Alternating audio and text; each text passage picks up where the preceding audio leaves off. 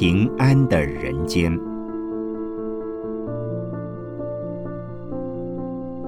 圣严法师著。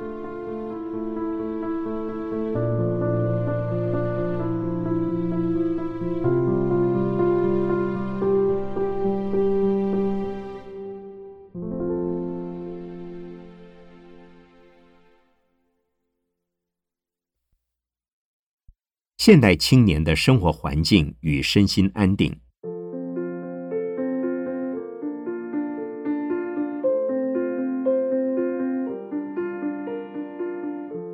现代青年如果能学会，不论遇到何人、碰到何事、发生何种情况，都能使自己的身心安定，也就是练成处处安身、时时安心的修养功夫。就能够左右逢源而万事如意了。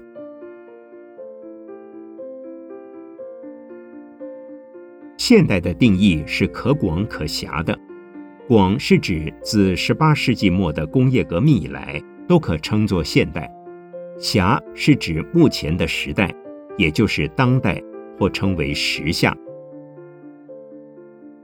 现代与古代的不同之处。是科技文明使得人类生活环境快速的变迁，空间感缩小，时间感加快，连带着人类的价值判断及生活方式也跟着快速改变。而新事物、新知识、新消息，更形成了一波接着一波的新诱惑及新压力，使得人类的内心被挤压得喘不过气来。年龄层较高的中年人及老年人，虽然也同样受到这些情况的冲击，不过他们已能学习着去面对、去适应。但对青年人而言，虽然可塑性高，可是心象未定，所以可染度也高。因此，在现代社会的生活环境中，青年人的身心是很不容易安定的，茫然的失落感。使得他们在缺乏目标的情况下，虽然拥有许许多多的幻想，却不知道醒思自己的将来，只一味地追求梦想、追求成功，企图为个人前途创造奇迹式的未来。就这样，随着生活环境的快速变迁，青年人的身心也被卷入了这种多变的现实漩涡之中。除了极少数的例外。多半的年轻人便在这种苦闷中接受冲击，使得他们的身心更加不安定。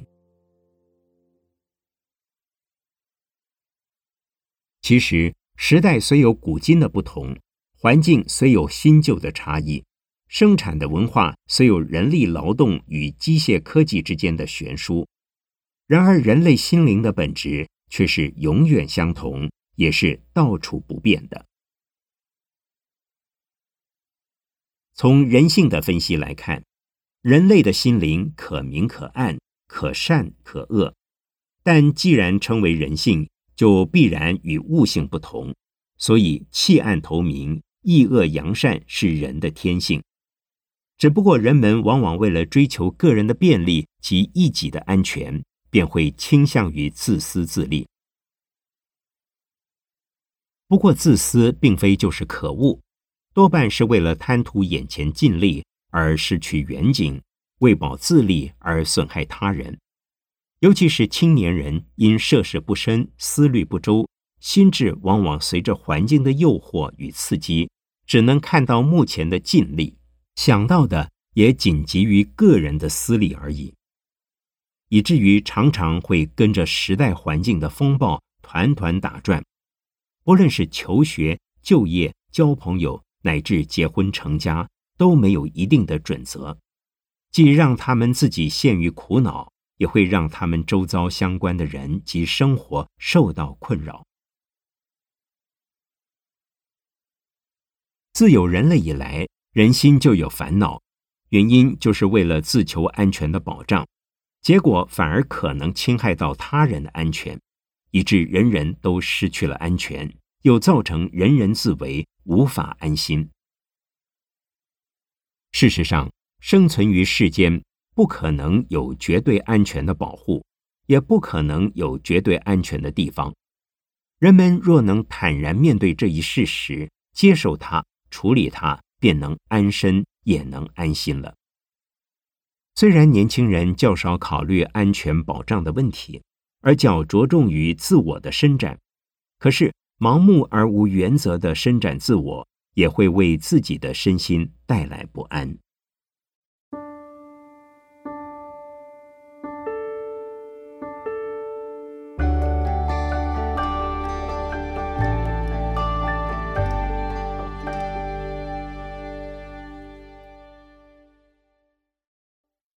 青年人想要伸展自己的长才，追求美好的未来，这当然是值得鼓励的一种进取心。在佛教的立场，也鼓励青年人要有大志向，要有新抱负，要有勇往直前的求学热诚与创业精神。例如，《华严经》中的善财童子，就是一位标准的佛教青年。他为了追求自己的理想。不惜千辛万苦，遍历千山万水，访问了五十三位大学问家、大宗教家、大教育家、大政治家、大事业家，乃至各行各业的专家。可是，一般人观念中的大志向，总是脱离不了名望、财富、权势、地位。但如果人人都是如此，就会造成争夺的不安。追求到了的人。一方面害怕失去，一方面又希望求得更多，心中还是不安。追求不到的人便有失落感，而成为游走于社会边缘的失意人。他们在正常的社会中无法获得肯定，便别走西径，另寻伸展自我的活动方式了。我在美国见到许多美国青年。如果遇到学业、家庭、工作上的瓶颈时，便会暂时搁下一切，去过一阵子浪游的生活。当他们在游历各地一段时日之后，心情缓和了，便会再回到学校或再找工作。又例如，我在美国遇到不少医师及律师的儿子，他们并没有进入大学继续念书，反而是去从事劳力的工作。不但他们自己不觉得有何不妥，连他们的父母也不觉得有什么丢脸，因为他们尊重个人的性格及性向，并不强求青年一定要成为什么样的人才。不过，美国的父母毕竟不像中国父母那样，不会把自己的希望完全寄托在儿女身上，所以他们的青年便有较大的自我发展空间。其实做劳力的工作及劳心的工作，只要能身心安定、健康，又有什么不可呢？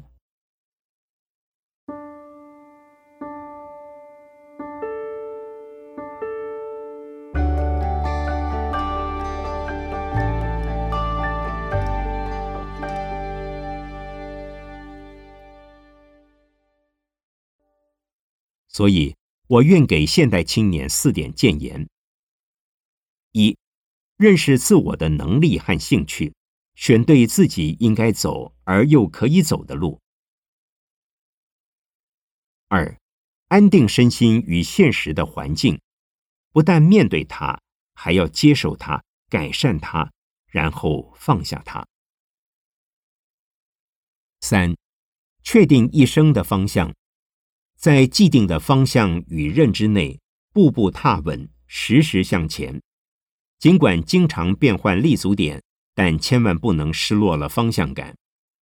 职业和职掌可以改变，人生的方向却不能改变。四，对于名利权势位不必排斥，但却不能仅是为了名利权势位的追求而生活。生活的目的应该是平安快乐。生命的价值应该是自安安人。为了现代青年的幸福，对于我们的政府及社会，我也有四点谏言：一，让不同性向及不同天赋的青年有学习所长、发挥所长的教育环境及工作环境，二，尊重那些失落自信心的青年们，用教育设施及社会资源帮助他们重建自信心。三，鼓励政府及民间增设青年活动的项目，让青年们蓬勃旺盛的体力及好胜斗勇的性格获得规律正常的疏解与肯定。四，人品、家庭及社会价值观的评断，不要用学校的分数、知名度的大小、财富的多少、权势的强弱、官位的高低来做标准。应当以个人先天的条件及后天的努力来衡量。凡是尽心尽力来成长自己、利益他人的人，便是一位成功者。社会大众对于现代青年的安定成长都有责任。由于人心浮动、社会不安，青年才会彷徨。所以法鼓山特别提倡安心、安身、安家。安业的四安运动，让我们大家努力建设一个安和乐利的明日世界。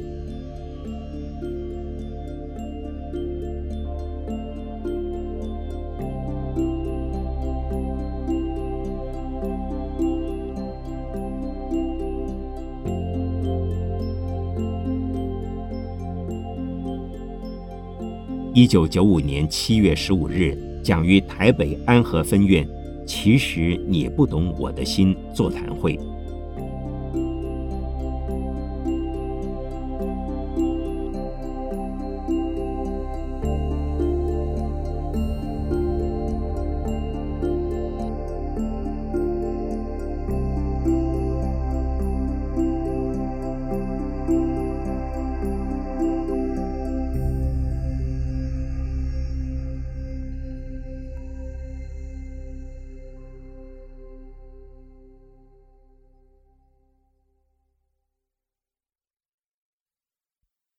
佛法与教育。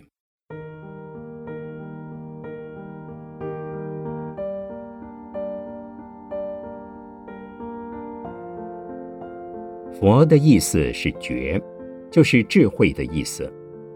佛法的教育是从智慧的立场及态度来推动慈悲的教化功能。慈悲是什么？慈是娱乐，给人安乐。悲是拔苦，救济人的痛苦苦难，把人从苦难之中救出来之后，一方面主动给予他们幸福安乐，另一方面则是准备好安乐的环境给他们，这就是佛法的功能。在我们的人间，何处没有苦难？又有谁不需要安乐？所以站在佛法的立场。教育的对象是没有特定目标。八股山四项共识中，我们的方法是提倡全面教育，落实整体关怀。这不但是法鼓山办教育的具体做法，也可说是佛教的教育。母亲在怀孕时对胎儿的教育叫胎教。胎教怎么教？是用语言教呢，还是用文字教呢？其实应该是母亲在刚怀孕时就要教育自己，教育自己不要生气，不要动情绪，不要起贪嗔痴。因为如果母亲的心态有问题，情绪不平稳，小孩子在母胎中便会受到恶质的影响。从佛经中可以看到，释迦牟尼佛非常重视胎教，并且讲述了自己在母亲胎里的情况。例如，在《大藏经》本源部里面，就有一部《佛本行集经》，讲述释迦牟尼佛从入胎一直到出胎为止的过程，以及他的母亲对他的胎教。经文中记载。佛陀的母亲在怀胎过程中，仿佛有一个菩萨在她腹胎中，不但心里不起一点烦恼，连一举手、一投足、每个动作、每个念头，都是那么有威仪、合乎礼貌，乃至于合乎圣贤的标准。由于胎教非常重要，所以对于刚结婚的夫妻，如果计划生育小孩，我都会提醒他们，应该马上准备胎教，改正不良的生活习惯，作息循规蹈矩。否则，当你还在喝酒、打牌、抽烟，甚至吸毒时，如果已经怀孕，便已毒害了你的小宝宝、小菩萨了。如果要等到怀孕以后才开始注意胎教，就已经太迟了，而且那时候习惯已经不容易改变。如果能够真正落实胎教，当父母把小孩子生下来之后，父母本身必也同时被教育了，所以胎教对胎儿、对父母都是很重要的。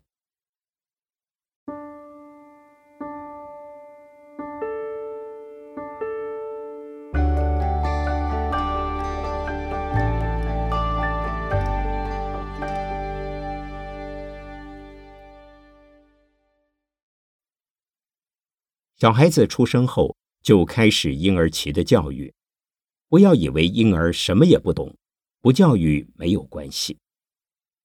婴儿在英文里称为 it，不是叫 he 或 she，因为以前人认为婴儿不懂事，其实这种想法是错误的。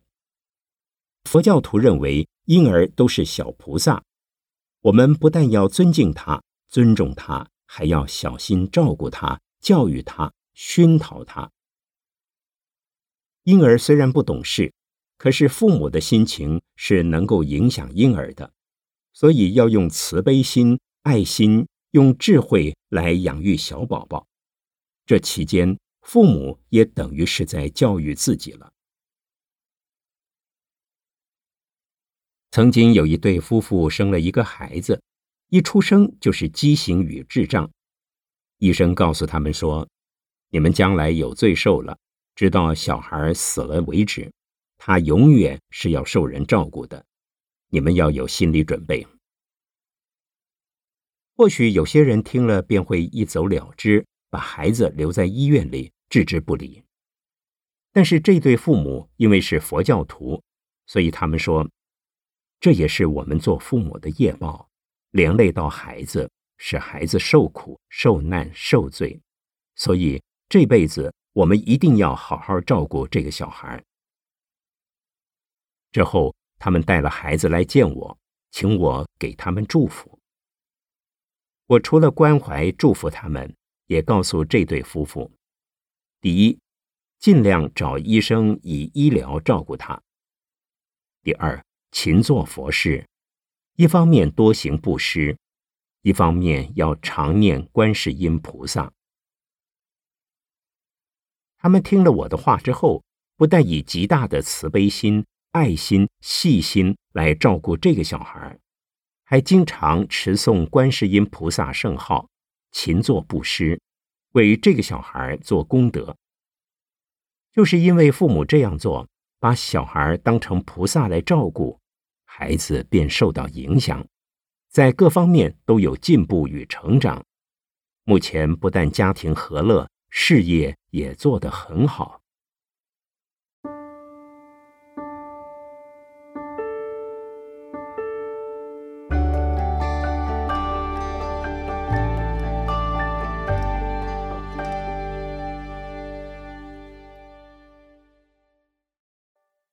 孩子进入儿童期后，教育就越来越重要。这时候，做父母的应该要带孩子来学佛、信佛。现在很多父母亲自己皈依三宝，却不要孩子学佛，认为孩子还小，没有选择能力，强迫他们到寺院皈依是不公平的，应该让他们长大后自己做选择。其实这种论调绝对是错误的。如果孩子在小的时候时常看到观世音菩萨的形象，礼拜观世音菩萨。念观世音菩萨圣号，讲佛教的儿童益智故事给他们听，教他们懂慈悲、有智慧，自然而然看到青蛙、苍蝇、蚂蚁都会不忍心杀，长大以后就不容易学坏。所以，不妨从小就让孩子建立宗教信仰，不要等到他长大了，进入所谓的叛逆期，发现孩子出现问题了，才要他们接受宗教，这时候就很困难了。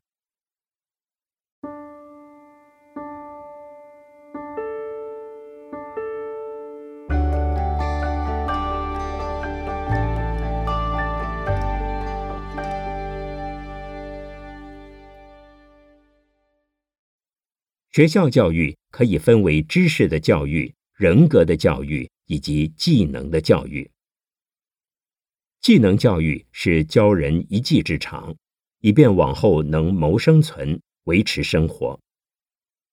知识的教育是在传授学问。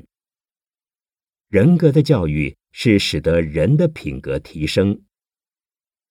在这三种之中，以人格教育为基础为最重要。我对我所创办的中华佛学研究所的学生有三点要求：道心第一，健康第二，学问第三。我们研究所本身虽然是在传授知识学问，但是我勉励学生们要把道心摆在第一。道心的意思是什么呢？就是人格教育、人品教育。一个人如果没有道心，表示他的人格有问题，品德有问题。一个品格有问题的人，学问再好，对我们这个社会及世界是没有好处的。尤其是人品坏、学问好的人，反而会以聪明才智犯罪，造成更大的伤害。所以，品格教育是第一要紧。宁可学问差一点也没关系，但品格是一定要有。健康为其次，除了身体的健康之外，还要有心理的健康、精神的健康。如果身体和心理不健康，这个人便会为他自己制造困扰、烦恼、痛苦。也会为和他一起生活的人带来麻烦、负担与痛苦。学校教育不但要朝人格教育、身心健康与传授知识这三个方向来做，而且应该如同孔夫子所说的“有教无类”，对任何人都不失望。这也就是佛法所认为的，一切众生都有佛性。人人都能成佛，所以都是能够被教导的，只是在不同的情况下，应该给他不同的教育，这也就是佛法教育的基本原则。